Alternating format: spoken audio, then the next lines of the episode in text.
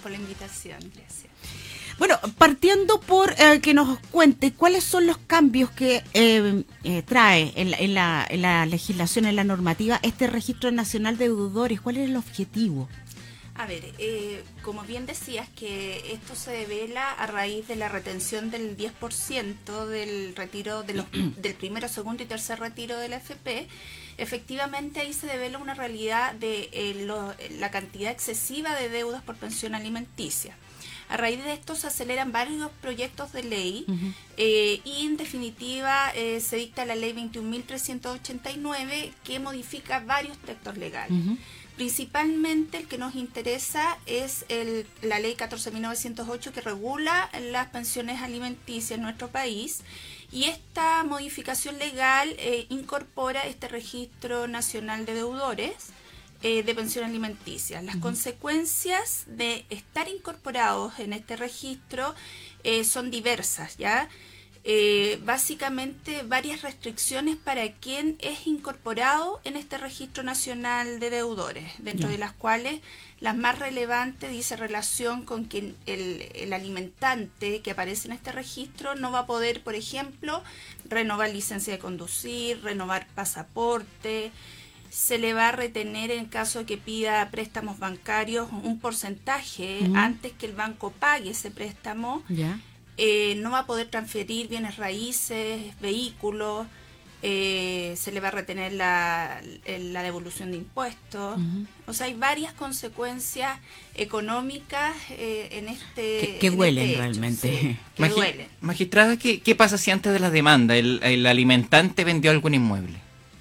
Bueno, antes de la demanda de alimentos, mm. bueno, eh, es muy difícil eh, hacer algo ahí porque eh, básicamente toda esta normativa se aplica cuando ya existe una demanda de alimentos, cuando ya están fijados los alimentos, ¿ya?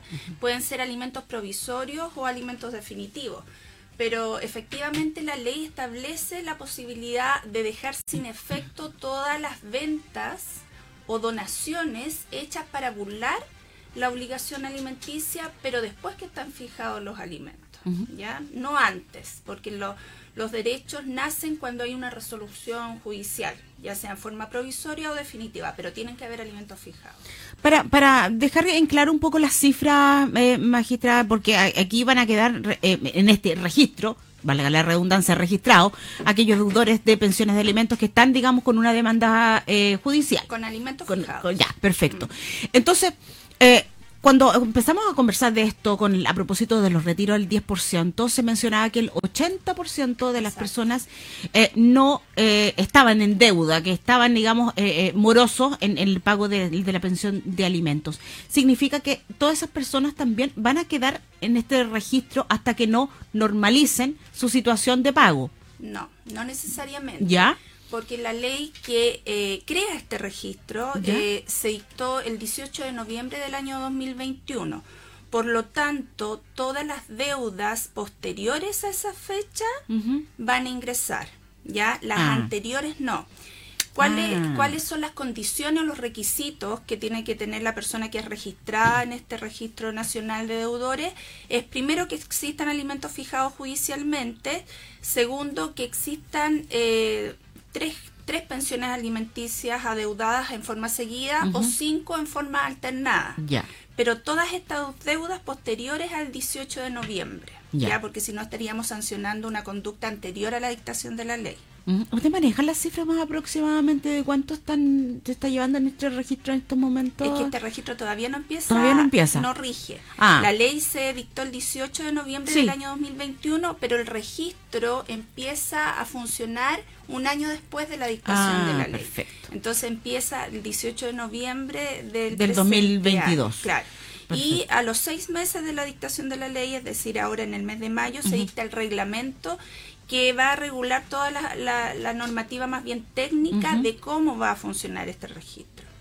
¿Qué es importante que, sepamos de este registro? Que este registro lo va a manejar el registro civil, eh, que cualquier persona que tenga interés va a poder solicitar un certificado de quién está registrado como deudor de pensión alimenticia. ¿Como un posible empleador, por ejemplo? Eh, no es una persona que tenga interés. Ya. ¿ya? Eh, precisamente quienes van a poder acceder va a ser regulado por este reglamento Ah, que se va a dictar este mes. Pero la ley en términos generales señala que tiene que tener algún interés para poder consultar el registro de deudores de pensión alimenticia. Y básicamente un empleador no tiene interés. ¿ya?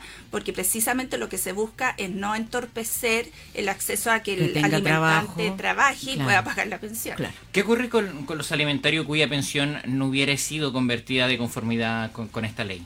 Ya, lo que pasa es que esta ley también, además del Registro Nacional de Deudores, establece eh, una normativa integral para dar protección al cobro del alimento. Y dentro de esta normativa también se establece que los alimentos se van a fijar en unidades tributarias mensuales, que es una forma de ir reajustando mensualmente sin la necesidad de que el tribunal dicte otra resolución reajustando los alimentos. Entonces, los alimentos ya no se van a fijar en dinero, se van a fijar en UTM. Entonces, el, obligado a pagar los alimentos todos los meses va a tener que calcular esta UTM. Las pensiones alimenticias que se encuentran fijadas en dinero van a tener que ser transformadas o reconvertidas a UTM. ¿Y cómo se hace eso? Eh, todas las, las personas que tengan eh, fijada una pensión alimenticia y quieran que su pensión se reconvierta a UTM tienen que ingresar a la página del Poder Judicial. Hay un formulario de acceso general con la clave única eh, y lo llenan con los datos de su causa y solicitan que su pensión sea, se reconvierta a UTM. Y desde que el tribunal accede, la va a reconvertir y es esa, ese monto lo que va a tener que empezar a pagar el alimentante, el obligado a pagar la pensión. Estamos conversando con la magistrada Pamela Pérez del Juzgado de Familia de La Serena. Eh, también para poner un contexto, previo a esta normativa, eh, nueva normativa, eh, ¿cuáles son las principales causales eh, eh, por las cuales los deudores evaden esta, esta, esta, obligación, digamos, de, de, pagar las pensiones de alimentos? ¿Cuáles son las principales excusas? Muchas veces dicen eh, no es habido o porque no es encontrado no se la ha podido notificar. Pero ¿cuál, ¿cuáles son aquellas causales que más son más recurrentes, digamos, para no poder hacer efectivo el cobro?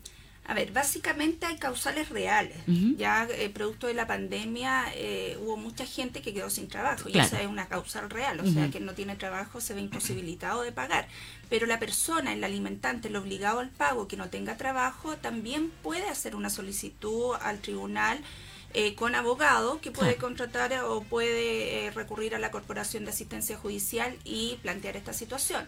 Pero también, eh, como bien dice Paola, hay un, un, un, margen, un porcentaje de obligados al pago que básicamente no entienden que esta es una obligación, además de legal, es una obligación moral mm. y evaden el pago.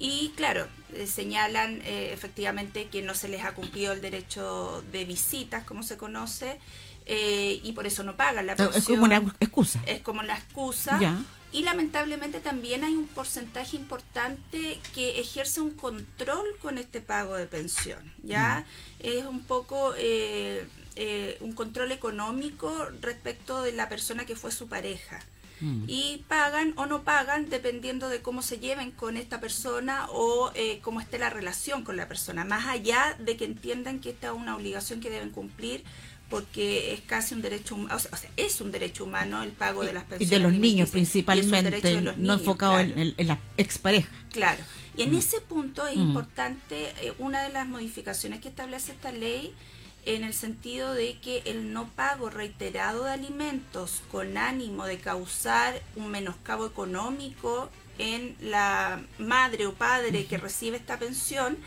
está se incorpora como un tipo de violencia intrafamiliar. Mm. Es incorporado un nuevo tipo, incluso penal, porque si esto se reitera, eh, se pueden colocar los antecedentes en la Fiscalía para la investigación del delito de maltrato habitual por eh, violencia económica, por el no pago reiterado de las pensiones. Mm. Entonces, desde ese punto de vista, vemos como nuestro legislador, como la ley, eh, trata de establecer sanciones más eh, efectivas y más duras que las que eh, ya existían. ¿Y, y esto es la, es la práctica cómo se verá reflejado al, al agregar este tipo de violencia económica?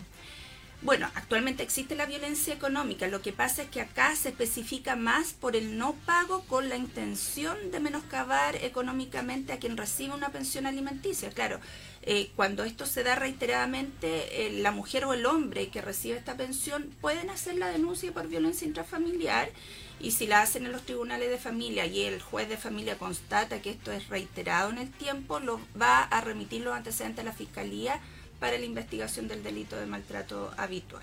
Tengo dos preguntas de un mismo auditor, que es cómo se calculan las cuotas de los adeudados y cómo se cancela esta inscripción del registro. Ya, la cancelación del registro es eh, pagando.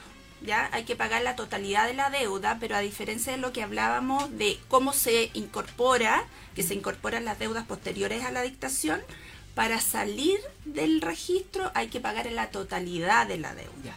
Incluso aquella deuda que se generó antes de la dictación de la ley, es decir, antes del 18 de noviembre. Por lo tanto, hay que pagar todo lo que sea deuda por concepto de alimento para poder salir. ¿Y en cuanto al cálculo de las cuotas? No hay, ¿no hay cálculo de cuotas. No hay cálculo de cuotas cuando hay deuda.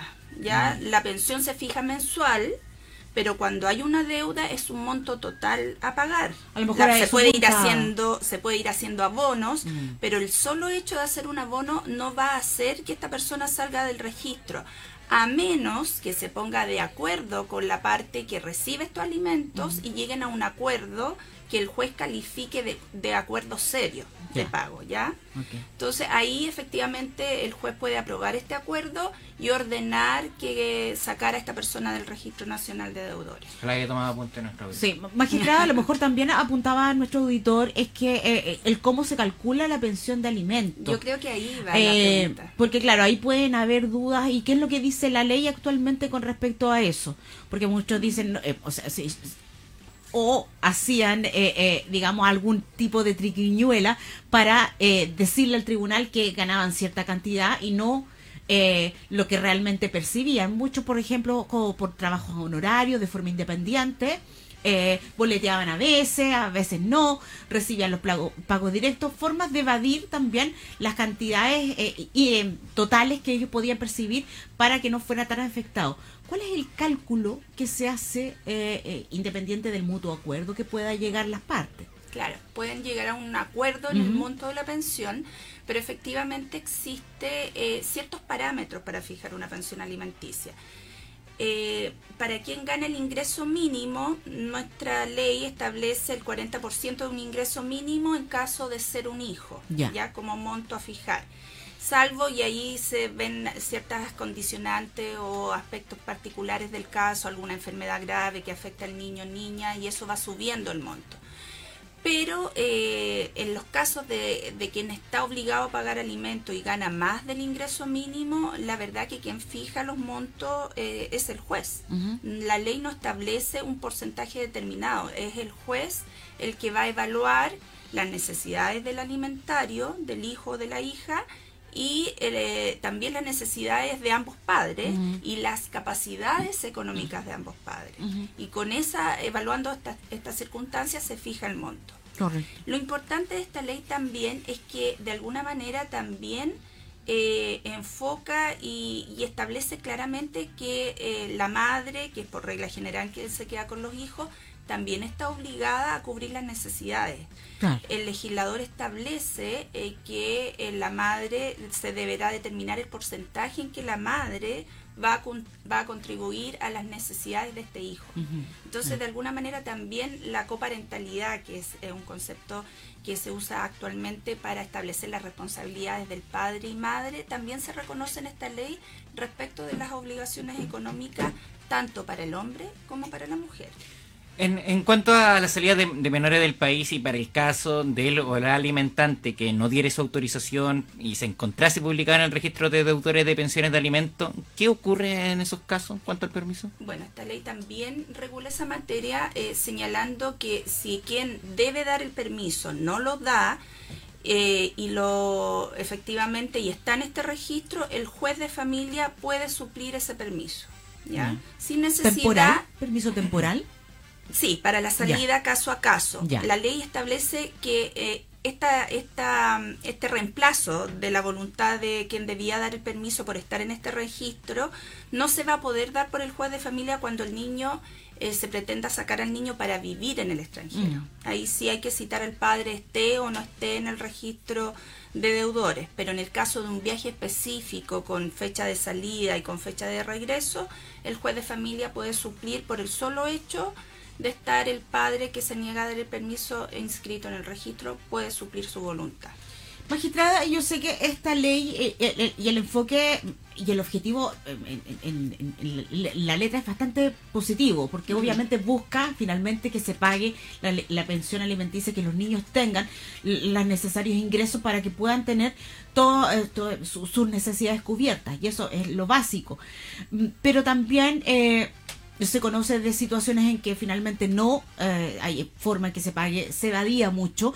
Eh, y también podía recurrirse eh, a que se pudiera tomar detenido a una persona. Esto, también sigue en la ley. ¿En qué caso se da esto? Porque como da amplias eh, formas para pedir crédito bancario, la devolución de impuestos y otras tantas más para poder, eh, de hecho, recibir ese, ese dinero por parte del alimentante. ¿En qué ocasiones entonces se daría que una persona fuera detenida? Bueno, eso se mantiene en la ley. Ya. Cuando hay deuda por pensión alimenticia y está calculado ese monto, a, quien le adeudan puede solicitar la orden de arresto. Además del registro nacional de deudores, se puede despachar una orden de arresto. Pero ¿qué pasa en, los hechos? Muchas veces a quien se va a arrestar va a carabineros, va a la policía de investigaciones y no se encuentra. Porque quien debe sabe que debe. Y muchas veces se cambia de casa o a veces no tienen trabajos formales y es mucho más fácil evadir el pago de pensión. Eh, en ese caso, esta ley eh, establece o incorpora una modificación legal en el sentido de que quien eh, no es sabido y permanece en el registro de deudores por más de 120 días es incorporado a un registro nacional de prófugos de la justicia, ¿ya? Y mantiene una orden permanente de arresto. ¿Ya? Eh, esa es la consecuencia de este registro nacional de prófugos, que en definitiva están ahí todas las personas que evaden el cumplimiento de una resolución judicial, sea por alimento o sea por la comisión de un delito. Claramente no es el objetivo, porque necesitamos que obviamente el, deudor pague de alguna manera su, su, su, deuda. Me gustaría saber, eh, magistrada, porque nos están quedando poquitos minutos, pero ¿Cómo se, está, se ha preparado también el, Poder Judicial, los juzgados de familia para, para todo esto? Supongo yo que si eh, a una entidad bancaria se le notifica eh, de que eh, se debe a esta persona que solicitó un crédito o que tiene algún tipo de, ahorro, etcétera, a los cuales se le puede echar mano por la deuda, tiene un plazo, ¿cierto? Entonces me gustaría saber cómo se está preparando todo el sistema, desde ustedes, eh, en conjunto también con todas las entidades que eh, van a tener que colaborar, tesorería, por ejemplo, impuesto interno, eh, para que esto efectivamente se cumpla con los plazos que se ha determinado en esta nueva ley.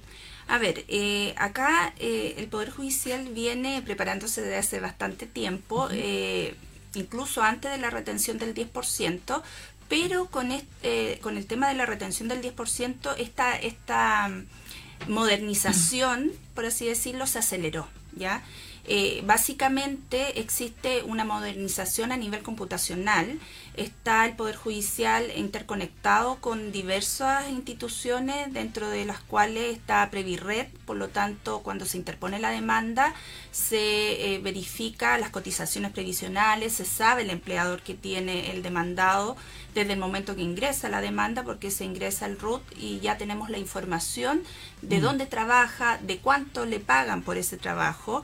En el caso de trabajadores con boleta, que era lo que preguntabas antes de mm. honorario, eh, también estamos interconectados con el Servicio de Impuestos Internos, podemos saber cuáles fueron sus declaraciones, su declaración mensual eh, de honorarios podemos saber quién le paga estos honorarios, también al Poder Judicial, eh, dentro de lo que ya se hacía y que se fortalece con esta ley, es ordenar la retención por los pagadores de boletas de honorario o de la remuneración.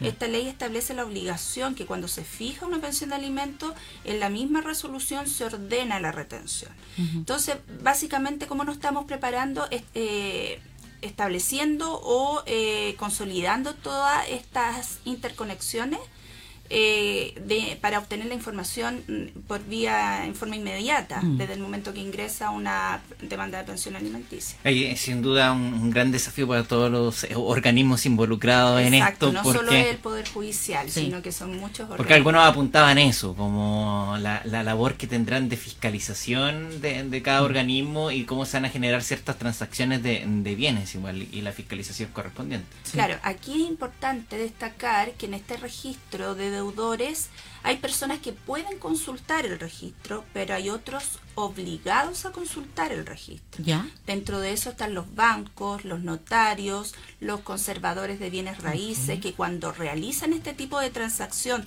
donde hay dinero involucrado y que va a recibir ese dinero, quien debe pagar los alimentos, antes de pagar están obligados a consultar el registro. Y si esa persona aparece en el registro, tienen que retener los dineros. Uf, eso es harto trabajo. Porque, O sea, sé, van a tener que van a tener que me- estar interconectados también, van a tener Por que supuesto, saber porque que cada el- persona el que pida un crédito. El empleador también. es- es- exa- exactamente, cada persona que pida un crédito en entidad bancaria, entonces van a tener que hacer la revisión constantemente. constantemente. Eh, me queda sí una duda, eh, magistrada, porque esta ley también modifica, dice, la ley 20.880 Ujú. sobre probidad en la función pública y prevención de los conflictos de interés. Claro. ¿Qué, ¿Cómo se traduce esto eh, eh, con respecto a la- al, al- al- al registro de deudores? Ya, hay varios eh, funcionarios públicos, que dentro de eso los jueces y otra y otra, otros funcionarios públicos que deben hacer la, la declaración de patrimonio y de intereses. Intereses. Ya, si la persona que hace esta declaración de patrimonio y de intereses tiene una deuda de pensión alimenticia y está en el registro de deudores, tiene que efectivamente declararla.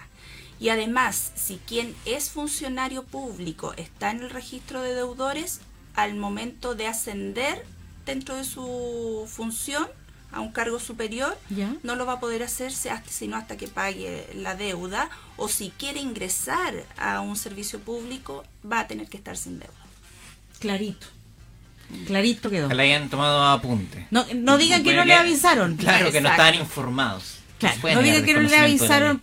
Porque, bueno, eh, principalmente eh, eh, son positivos lo- los cambios que se están dando, eh, principalmente para todos esos niños, niñas y adolescentes que obviamente necesitan de, los recursos necesarios para tener una buena calidad eh, de vida. Y es una obligación, como bien decía la magistrada, no solamente económica, legal, es una obligación moral de, eh, que tenemos como padres, tanto madres y, y- y- papás. Magistrada Pamela Pérez del Juzgado de Familia de La Serena, muchas gracias por darnos una explicación bastante clarita de lo que es este registro eh, de deudores de pensiones de alimentos. Muchas gracias a ustedes por la invitación. Gracias a todos. Sí,